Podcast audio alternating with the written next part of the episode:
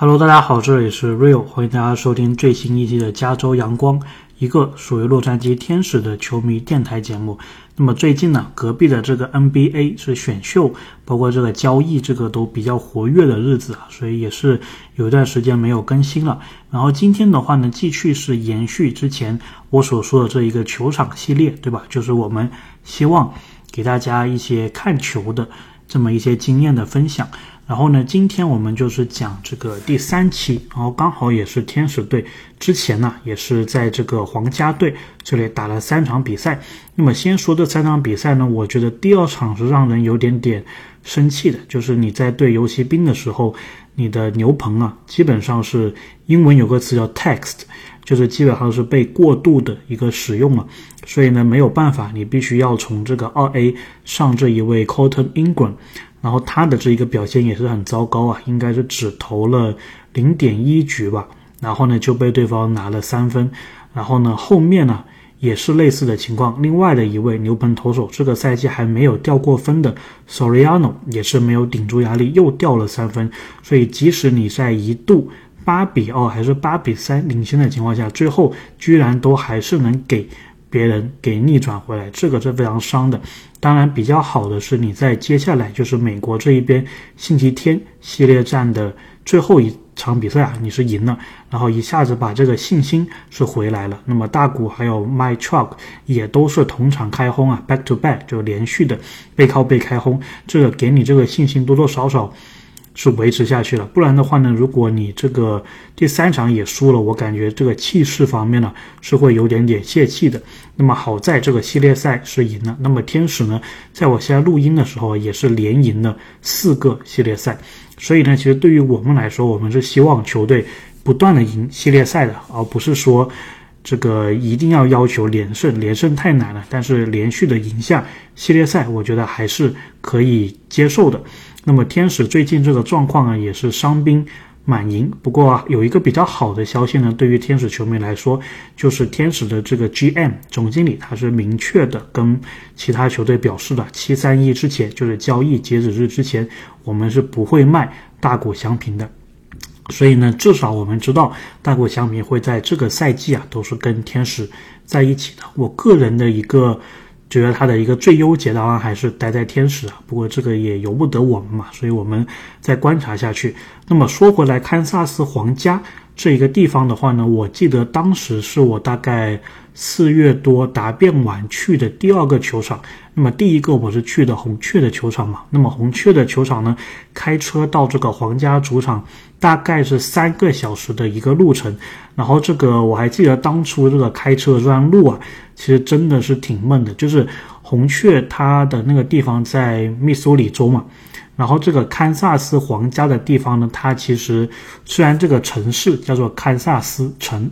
然后呢，虽然这个球队的名字叫做堪萨斯皇家，但是它所在地理位置其实也是在密苏里州，这个就是一个美国地理上让人觉得很头疼、很莫名其妙的一点。就是美国有两个州，一个是密苏里州，一个是堪萨斯州，然后这两个州是挨着的，然后挨着的这个地方呢，就有一个城市叫做堪萨斯城，然后这个城市呢，又是被这个州界给分成了两部分，然后所以呢，我们是有位于堪萨斯州的堪萨斯城，然后呢，也是有位于密苏里州的堪萨斯城，当然。比较大的这个堪萨斯城，或者说人们印象中的这个堪萨斯城，就是有酋长的、有皇家的这一个堪萨斯城呢，它是在密苏里州的。所以呢，其实我从红雀那里过来，也就是在密苏里的境内。那么堪萨斯州我是没有去过的。据他们那边的人说呢，堪萨斯州就是一大片很荒芜的、很无聊的一个一个州。因为有很多人他在做这个自驾旅行啊，从美国的东海岸到西海岸或者反过来的时候，基本上中间都会穿过堪萨斯州，还有其他不少的州。他们回忆呢，就是说堪萨斯州真的就是 nothing，就是什么都没有，是他们觉得这个一路上最闷的州。然后堪萨斯州又完全是平原了，所以真的就是人烟稀少，基本上开车可能都不需要拐弯的这么一个州。所以呢，我当时也是有类似的一个感觉啊，就是我从圣路易斯过来，可能前一个小时、两个小时呢，我感觉旁边还是稍微有点东西的。但是，一过了这个叫哥伦比亚这个城市，就是哥伦比亚这个城市呢，它是有一所密苏里大学啊。然后这个学校呢，又联系回我之前老鹰的那个节目，就是老鹰现在主教练斯内德，他原来就是在这个密苏里大学执教的，所以我对这个地方有一点点印象。然后过了这个哥伦比亚之后，我就感觉那一部分就真的是很闷了，就是左右两侧呢。基本上就感觉是什么都没有，可能偶尔的会有一些这个农作物，偶尔的会有一些这个牛还有羊啊。除了这个以外呢，就没东西了。然后呢，我就能想象到，就说堪萨斯州可能大概就是这样子一个感觉，就是人烟稀少，然后可能就大家都有一些这个农作物，然后这个自给自足的这么一个感觉。那么皇家这个主场呢，它其实并不是在堪萨斯城里面呢。它是离堪萨斯城往西部，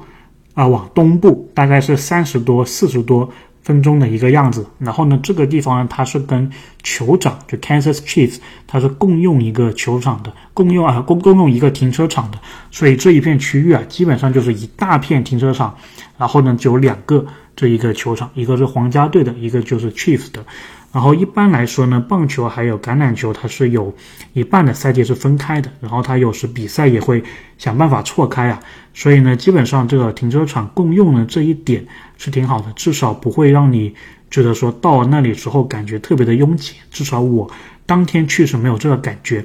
然后我还记得我当天去的时候呢，好像是欧冠第二回合，切尔西在打皇马。然后呢，因为它这个。还没有开门嘛，所以我当时应该是在他旁边的一个星巴克，就点了个咖啡，然后看切尔西这场球，然后看完之后我再过去，然后当时我看了一下谷歌地图啊，大概就是八分钟的一个时间，但是呢，我在具体开这八分钟的路上，我就感觉是很不可思议，因为基本上我经过的这个部分都是居民区。就是我不是经什么高速，也不是经什么公路，就基本上就是在居民区当中穿了一段时间，然后突然之间这个导航告诉我在这里转左，然后就到了这个考夫曼体育场的一个入口。然后我当时看了看我这个四周，我感觉这个就是在居民区里面了。然后后来呢，我再看这个放大地图，也确实如此。就这个球场旁边，它其实就有很多这个普通的这个居民的这个住宅区域的。然后呢，这个是我对这个球场的第一印象。当然进来之后呢，大家普遍反映就是说，这里印象让人最深的就是它有一个很大的一个电子屏幕。然后这个电子屏幕呢是皇冠式样的，就是它上面是有一个皇冠。然后我其实自己是蛮喜欢皇冠这一个设计的。然后呢，它这个皇冠多多少少给人那个 NBA 国王队的那一个感觉，因为他们都是有这个王。的这么一个感觉嘛，我自己对国王队的那个 logo 我也是蛮喜欢的，所以呢，我对堪萨斯皇家这一个国王的这个 logo 我也是蛮喜欢的。然后它除了这个很大的屏幕上面有皇冠以外呢，左右两侧啊，它其实是有这个立立起来的一个灯柱，然后呢，下面是有一个喷水池，所以呢，如果你是接近这个喷水池附近，接近这个大屏幕的时候呢，是非常舒服还有凉爽的。然后刚好我那天去的时候呢，也遇上了这个堪萨斯皇家他们的一个活动，就是允许这个看球的朋友带宠物狗进来。然后呢，他们专门是划定了这个中外野这个区域，就这个喷水池旁边的这个区域啊，然后是给大家遛狗的。然后我觉得这一点设计啊也是蛮好的。那么除了这个。喷水池除了这个皇冠的大屏幕以外呢，堪萨斯皇家这个球场啊，说实话没有什么很多很大的一个亮点。如果要说的话呢，它其实这个装修啊，我觉得比红雀的那个主场其实是差了不少。因为红雀那个主场里面呢，它都是有一点复古的感觉。皇家这个主场呢，它里面就是一个很直白的，就是一个水泥柱子，对吧？没有什么感觉，好像是有精心去装修过的。这么一个痕迹，但是呢，这个球场里面呢，其实有两个地方我是挺推荐大家去逛一下的。首先呢，是它的一个名人堂。其实皇家队它是一个还挺有历史的一个球队的。当然，其实美国有很多这一个城市的发展啊，特别是中西部、中部，就什么堪萨斯城啊，然后这个圣路易斯啊这些城市呢，我好像在上一期红雀的那个有讲过啊，就说他们其实在以前航海兴起之前，就是还是以铁路为主的一个运输的时候啊，他们都是非常重要的一个地理位置，所以呢，他们。这个经济都是发展的非常好的，包括这个奥克兰运动家，对吧？他之前是在堪萨斯这里是待过一段时间的，然后他待的这段这个时间呢，七十年代、八十年代也是航海没有那么兴起，然后陆运交通比较昌盛的时代，所以很多这种中西部的城市呢，它在那个时候都是非常鼎盛的。当然到了后来呀，就慢慢的分散在现在我们所熟知的，就是一定要有水旁边的地方了。但是呢，皇家队因为它之前的历史非常的丰厚啊，所以呢，它的这个名人堂也是非常值得看的。那么皇家队呢，它的这个球场里面就有一个名人堂，然后跟其他名人堂不一样啊，这个名人堂是可以直接进去的，然后呢，也是不需要付钱的。然后呢，在比赛的这个时间呢，就是可以去的。因为有一些其他地方它是得单独去，它跟球场不在一块，或者说还要单独收费的。那么皇家队这一点都没有啊。然后进去之后呢，你是能感觉到这个城市或者说这个球队曾经辉煌的一部分的。然后他们也有配一个导览员啊。然后我记得我当时进去的这个时候，导览员他讲话所散发出的那个气质啊，然后他是一位大概五六十岁的老老太太，然后他所讲话的那个气质，就说能让你感觉到。曾经就是在他年轻的时候，这个皇家队是非常厉害的。然后他就是跟我们介绍说这里有什么什么展览，然后这里展示出了我们皇家队的什么什么一些传统之类的，就是你能有这个感觉。当然，可能现在的这个中西部这一块地方，可能都是五六十岁为主的这个人口啊。当然，你就可以想见说，在他们年轻的时候，在他们是小伙子、这个小女孩的这个阶段呢。他们所经历的堪萨斯城皇家这个城市，这个球队应该是能给他们非常多的一个荣耀的。那么这个名人堂有什么看的呢？首先呢，它是有展出这里面的一些退役的一个球员。当然，我这里就不是非常了解了，所以我也没有办法很详细的给大家介绍。但是它这里面呢，就有一位球员呢，他是做到过生涯三千安，所以这个皇家的 Hall of Fame 这个名人堂里面呢，它是有。一个用棒球啊所摆成的一个五，然后这个五呢就是他们这位名人堂球员退休的这个球衣的背号，然后呢上面写着三一五四，就说这个球员呢他在生涯当中一共是打了三千一百五十四支安打，那么上面组成五号的这个棒球我不确定是不是他当年的这个安打球啊，我觉得感觉可能不是吧，但是这一个点呢是大家可以去那里打卡的。然后我也在这个名人堂当中学到了一个东西啊，就是他说，平均下来大联盟的一个用球，大概它的寿命呢就是六到九次这个 pitches，就是六到九个投球左右。那么这个大联盟的用球啊，也就是寿命就到了。那么这个也算是一个小的冷知识吧。所以皇家队的这个名人堂呢，有这一些看的。那么当然，他这个名人堂一进来，你也是会看到。就是皇家队它成立以来很多历史性的这一个时刻，然后当初这些媒体是怎么报道他们的？就是当初这些媒体啊给他们下这个头条报道的那个标题是什么？你能看到很多。当然还是因为我们并不了解这段历史啊，所以呃我简单的读一些吧。就是他这里会说，You gotta love it，就是在当年他们应该是拿到了这个世界大赛冠军的时候啊。那么他们的这个解说员，或者说他们的这个写报章的这个人呢，他就以这个标题写了一篇文章。所以呢，他这里面你是能看到很多的这一个皇皇家队，包括堪萨斯城的这一个历史。因为他除了皇家队以外，他也有一部分是讲当年的这个皇家，就是呃堪萨斯城运动家的这么一段历史的。那么除了这些以外啊，它这里面还有。一个皇家样式版的美游美国自由女神的这一个雕像啊，大家也是可以看一下。那么除了这个以外呢，我觉得皇家队的纪念品商店也是值得去让大家看一看的。我自己的话呢，是在这个纪念品商店呢，是看到了这个新赛季大联盟所用的那个垒包，还有之前赛季大联盟所用的这个垒包两个并列展示出来的一个对比图。其实从那个对比图上面，你是可以很清楚的看到这个联盟新改变的这个垒包啊，其实确实是比之前的这个垒包是大了不少的。那么皇家队这里呢，还有一个很有特色的地方啊，就是它是可以让你去。提前订购当天比赛用的这一个垒包，他们应该是会在六七局的时候啊，会换一次这个垒包。那么被换下来的垒包呢，你就可以买到了。那么他们这个价格是三百五十刀，然后呢，应该是要在交税啊，所以可能接近三百八十刀，或者说接近四百刀的这么一个情况吧。然后他们这个纪念品商店呢，也就是主要是卖他们的捕手，这个 Paris。还有的，他们这个新秀啊，Bobby Witt Jr. 这两名球员的，然后包括还有一些之前已经离开皇家的球员，比如这个现在在白袜队的 Angel b e n a t i n i 我当时也是有看到有卖他的这一个签名球衣啊。然后呢，Bobby Witt Jr. 他当时穿过的就是比赛时穿过这个衣服啊，我看了一下，他们也有卖，大概是四千五百刀，非常非常的夸张。那么除了这个以外呢，也有卖。曾经比赛用过的垒包，然后球员戴过的这个帽子，还有包括就是你可以一百五十刀参加一个抽奖，然后里面可能可以抽到一些签名球啊什么之类的。当然这些抽奖就是你有可能抽到比一百五十刀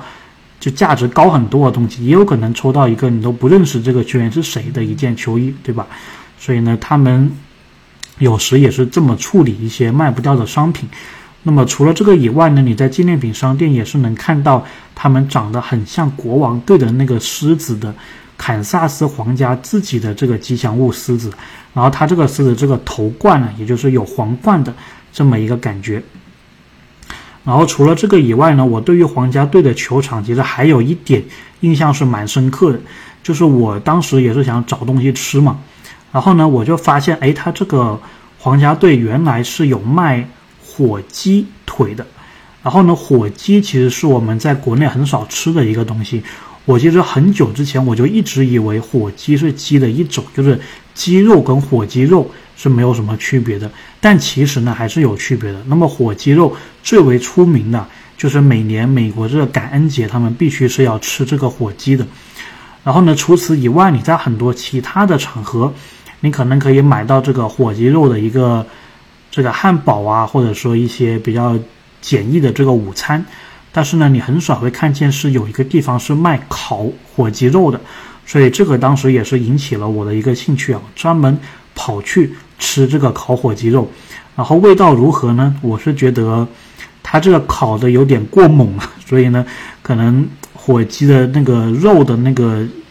原味啊或者香味可能被它烤烤没了一部分，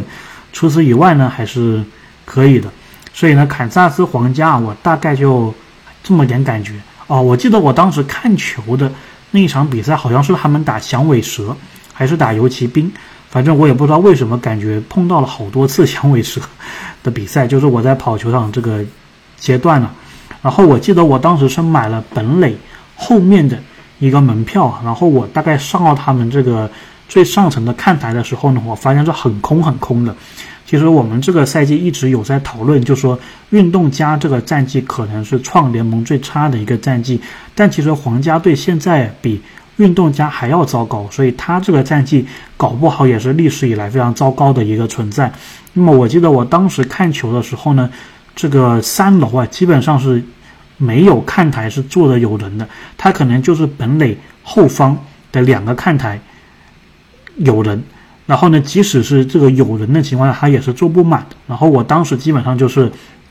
我检了票之后，然后我在上面坐在我这个位置上。然后呢，我还记得当时个工作人员呢，他就喊我说：“你其实可以 move around，你其实可以到处走动啊。”他说没有任何的差别。然后确实也是如此。然后我就记得当时在三楼看台上呢，可能就只有我，然后零零散散一些球迷，然后呢还有这个当地有一个。